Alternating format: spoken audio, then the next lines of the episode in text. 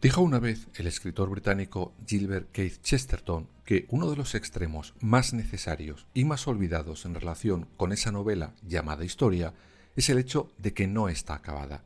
Y para un podcast como este sobre historia, que esto sea así significa tener temas y temas y temas para muchas temporadas. Sea como fuere, de momento arrancamos con la tercera.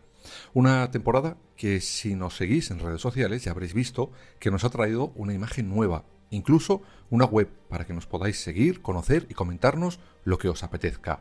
www.fueradeplanopodcast.es. Una tercera temporada en la que, como siempre, intentaremos contaros algunas historias con historia que por alguna razón, cada una tendrá la suya, han pasado oscurecidas, sin luz. Vaya, que se han quedado fuera de plano. Y lo seguiremos haciendo dos veces por semana. Los lunes y los jueves tendréis cita con un nuevo capítulo de Fuera de Plano.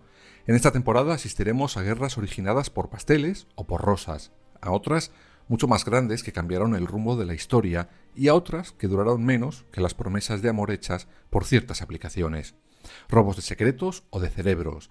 Veremos quemarse palacios por órdenes reales y ciudades por causas sospechosas.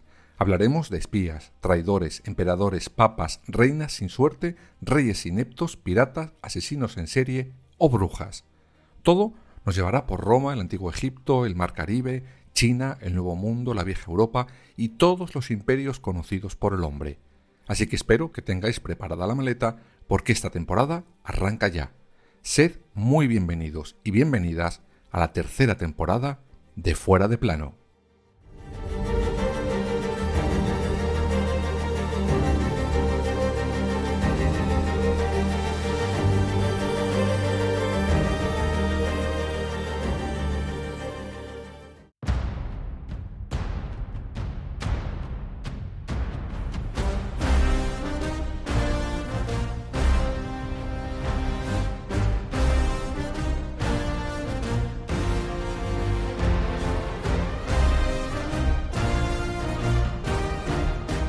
Asesinatos, batallas, injurias y venganza.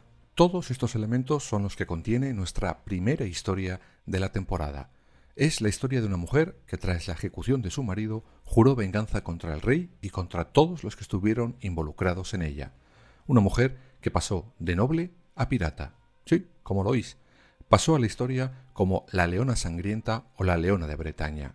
Ella fue Jeanne de Belleville y hoy en doble capítulo repasaremos también la historia de las mujeres piratas más famosas.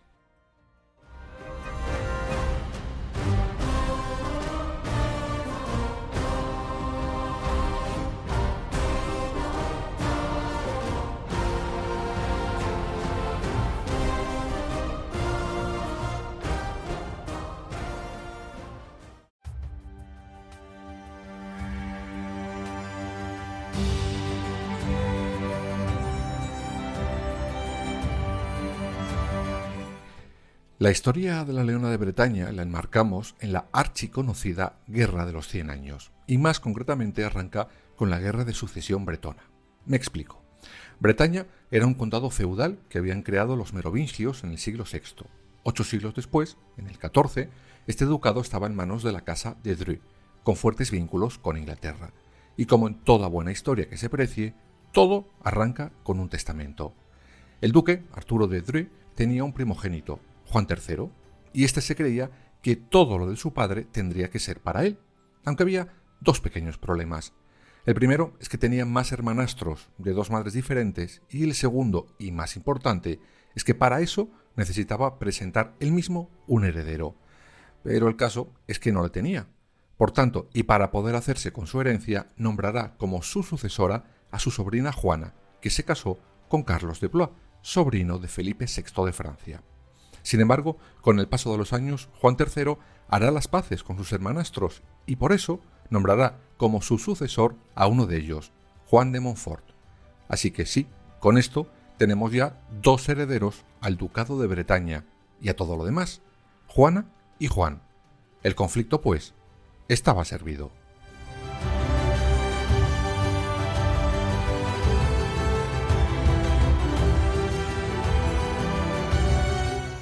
Juan de Montfort, en 1342, empieza a dar el primer golpe ocupando Nantes y pidiendo ayuda a Inglaterra. Y esto cabrea, como entenderéis y mucho, al rey Felipe VI de Francia, pues recordad que Juana, la otra heredera, estaba casada con su sobrino. Al final Juan es obligado a devolver Nantes y será encarcelado por el rey francés. En ese momento, su esposa, Juana de Flandes, tomará el testigo de su lucha. Por otro lado, el marido de Juana, Carlos de Blois, demostrará una gran pericia militar y ocupará muchos puntos muy importantes. Aún así, en resumen, toda esta guerra por la sucesión de Bretaña se resumiría en que terminó cuando ambos posibles herederos pasaron a mejor vida, y terminó ganando el poder Juan V, el hijo de Juan de Montfort. Pero volvamos un poco atrás, en concreto a 1343, cuando el padre del futuro duque es hecho prisionero. Ahí entra en juego Olivier IV de Clisson, el marido de nuestra protagonista, la Leona de Bretaña.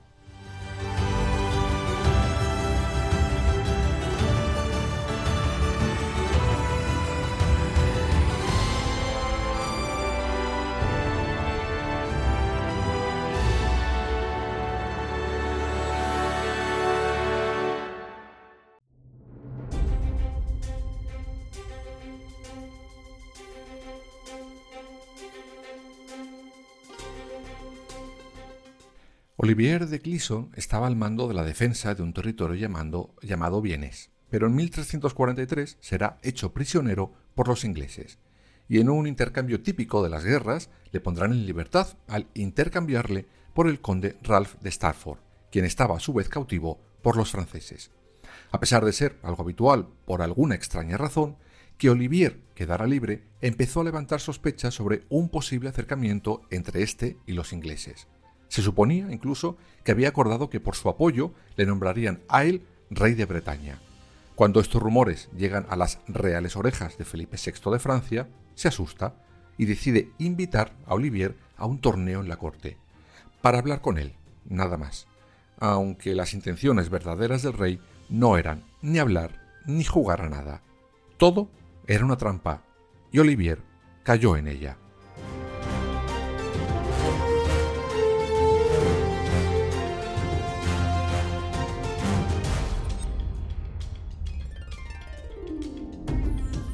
En ese momento, el rey francés mandará arrestar al desprevenido de Olivier y tras un rapidísimo juicio será declarado culpable de traición y en agosto de 1343 será decapitado. Pero el rey no se conformó con eso, no, decidió humillarle un poquito más. Su cadáver será desmembrado, repartido y exhibido por diferentes ciudades con una doble intención. Humillar al reo, primero, y que sirviera de aviso a navegantes. Y eso el rey de Francia lo hizo sin poder hacerlo, pues al tratarse de un noble, el cadáver de Olivier no podía ser ultrajado de aquella manera.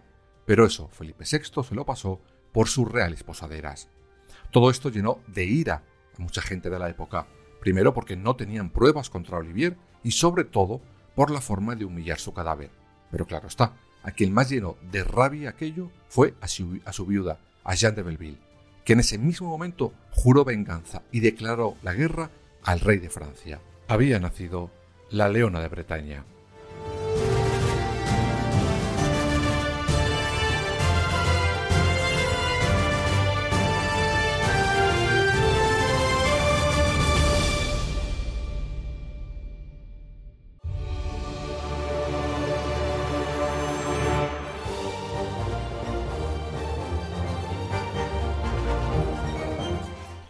Jean de Belleville, que había nacido en 1300, tenía ya a sus espaldas tres matrimonios. A los 12 años la casaron con Geoffrey de Chateaubriand, con quien tendría dos hijos, y al enviudar, cuando tenía tan solo 28 años, la casarán con otro muchacho llamado Guy de Pentebrie. Sin embargo, este matrimonio la Iglesia lo anularía poco tiempo después. Por eso, su tercer esposo fue Olivier de Clisson. Con él tendría cinco hijos, de los que dos le apoyarán sin fisuras en su venganza contra el rey de Francia. Quizás y solo quizás, que Jean les llevara a ver la cabeza de su padre cortada y colgada de un poste, tuviera algo que ver en eso. Pero no estaba sola con sus dos hijos, no, ni mucho menos. Muchos nobles la apoyan, pues como ya hemos dicho antes, estos también estaban escandalizados por la falsa acusación y asesinato de Olivier, y deciden apoyarla en su venganza. Además, Nuestra protagonista, que entendía perfectamente el tablero de ajedrez en el que se movía, pedirá ayuda a Inglaterra, y claro está, los ingleses se la dieron. Venderá además unas cuantas posesiones y con todo esto formará un ejército con el que se hará, por ejemplo, con varios castillos de la corona francesa. Eso sí, cuando ella llegaba y se hacía con uno, pasaba a cuchillo a todo el que se había opuesto a ella. Así se las gastaba la leona de Bretaña.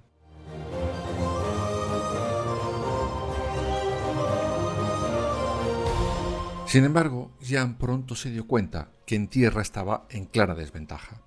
Por mucho ejército que tuviera, el otro era todo un rey, y a pesar de obtener esos éxitos de los que os he hablado, será en el mar donde la leona de Bretaña ruja con toda su fuerza. Por eso se la considera una de las grandes mujeres piratas de la historia. ¿Y cómo lo hizo? Vamos con ello.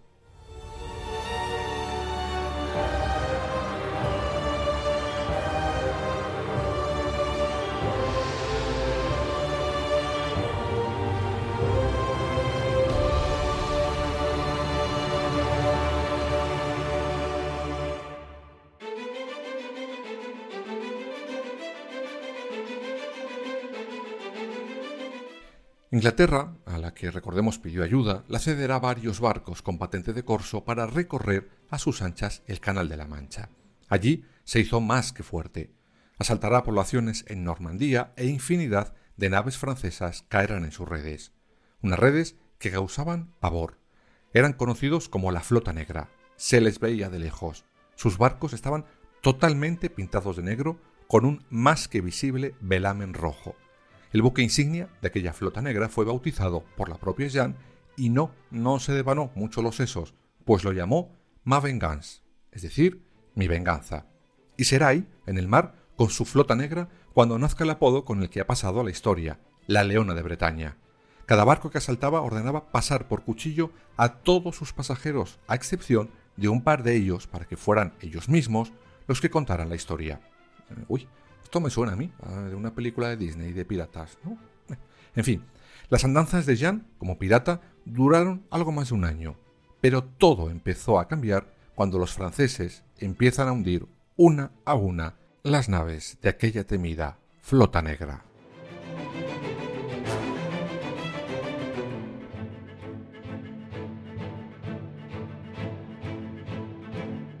Cuando al fin consiguen hundir el Mi Venganza, Jean y sus dos hijos, Guillaume y Olivier, huirán a tierra en un bote.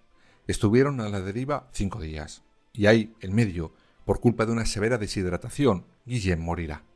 Allí serán recogidos por algunos de sus partidarios y escondidos, tanto Jean como su hijo Olivier. Poco después pondrán marcha a Inglaterra. Allí serán recibidos con honores. El joven Olivier además será educado junto al hijo de Juan de Montfort, Sí, el que al final de todo será el nuevo duque de Bretaña. Pues bien, ambos además se hacen grandes amigos. Jean, por su parte, se casará con su cuarto esposo, Sir Walter Benley, pero la leona de Bretaña se quedará por tercera y última, última vez viuda y decide volver a su tierra. Se irá con poco, pues había sido nombrada traidora y sus posesiones arrebatadas. Nuestra protagonista fallecerá en 1359. A su muerte, el rey inglés le dará a su hijo Olivier las posesiones de su padrastro, Sir Benley, en suelo francés. Este se unirá para ayudar al padre de su mejor amigo, aunque al final de los días se revolverá contra él. Pero bueno, eso es otra historia que se contará a su debido momento.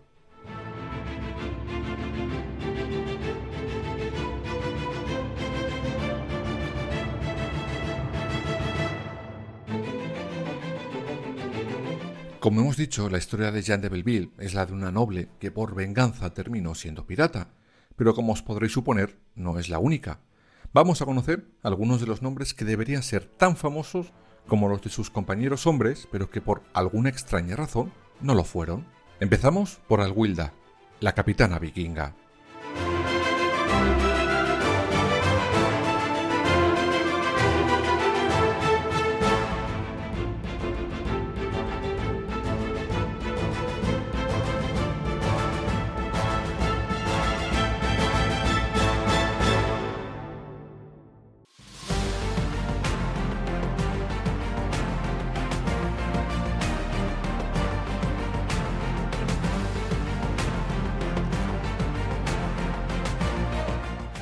Alwilda era hija del rey vikingo Sinardus del siglo V y su destino, como el de todas las princesas, era casarse con el que su padre pues había decidido. Sin embargo, eso Alwilda no la había lo que viene siendo ni puñetera gracia. Por eso, en cuanto se enteró de la noticia, se disfrazará de hombre junto con algunas de sus mejores amigas y se meterá en un barco que la sacará de su tierra. Un buen día se cruzan con un barco pirata que estaba sin capitán y curiosamente esos piratas vieron en Alwilda cualidades para ser algo más que una esposa. Será toda una capitana pirata y con una carrera profesional llena de éxitos. Aunque aquí entra una enorme casualidad. Un buen día, el barco pirata de Alwilda se enfrenta a una tripulación oficial de Escandinavia, mandada, curiosamente, por el que sus padres habían elegido para que fuera su marido. Alwilda, al verla, y sobre todo al ver su valor y arrojo, cayó a sus pies, tanto que finalmente colgó sus armas de pirata y se casó con él. Sí, eso es real, no es una película de la factoría del ratón.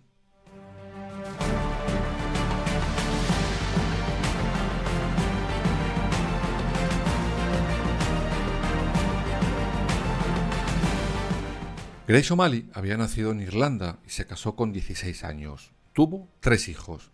Sin embargo, a los pocos años su marido fallece y Grace tendrá que abandonar el castillo en el que vivían. Sin nada que llevarse la boca, decide hacerse cargo de la flota que tenía su padre y convertirse en pirata. Veinte barcos, nada más y nada menos, capitaneó Grace en su carrera. Fue un auténtico quebradero de cabeza para la gran armada inglesa. Sin embargo, a pesar de los grandes éxitos de Grace, al final serán capturados ella y sus hijos. En ese momento, Isabel I de Inglaterra ofrecerá un trato a nuestra pirata. Te dejo libre si pones tu flota a mi servicio y Grace aceptó, y con eso recuperó su libertad y consiguió que uno de sus hijos fuera nombrado caballero inglés.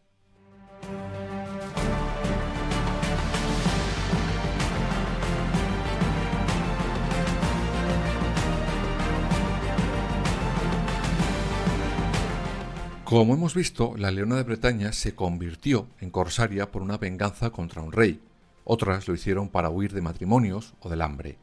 Dejaremos para el siguiente capítulo de Fuera de Plano a tres de las piratas más poderosas de la historia. Una historia que ha quedado fuera de plano, pues sus homólogos masculinos decidieron oscurecerlas. Qué raro, ¿no?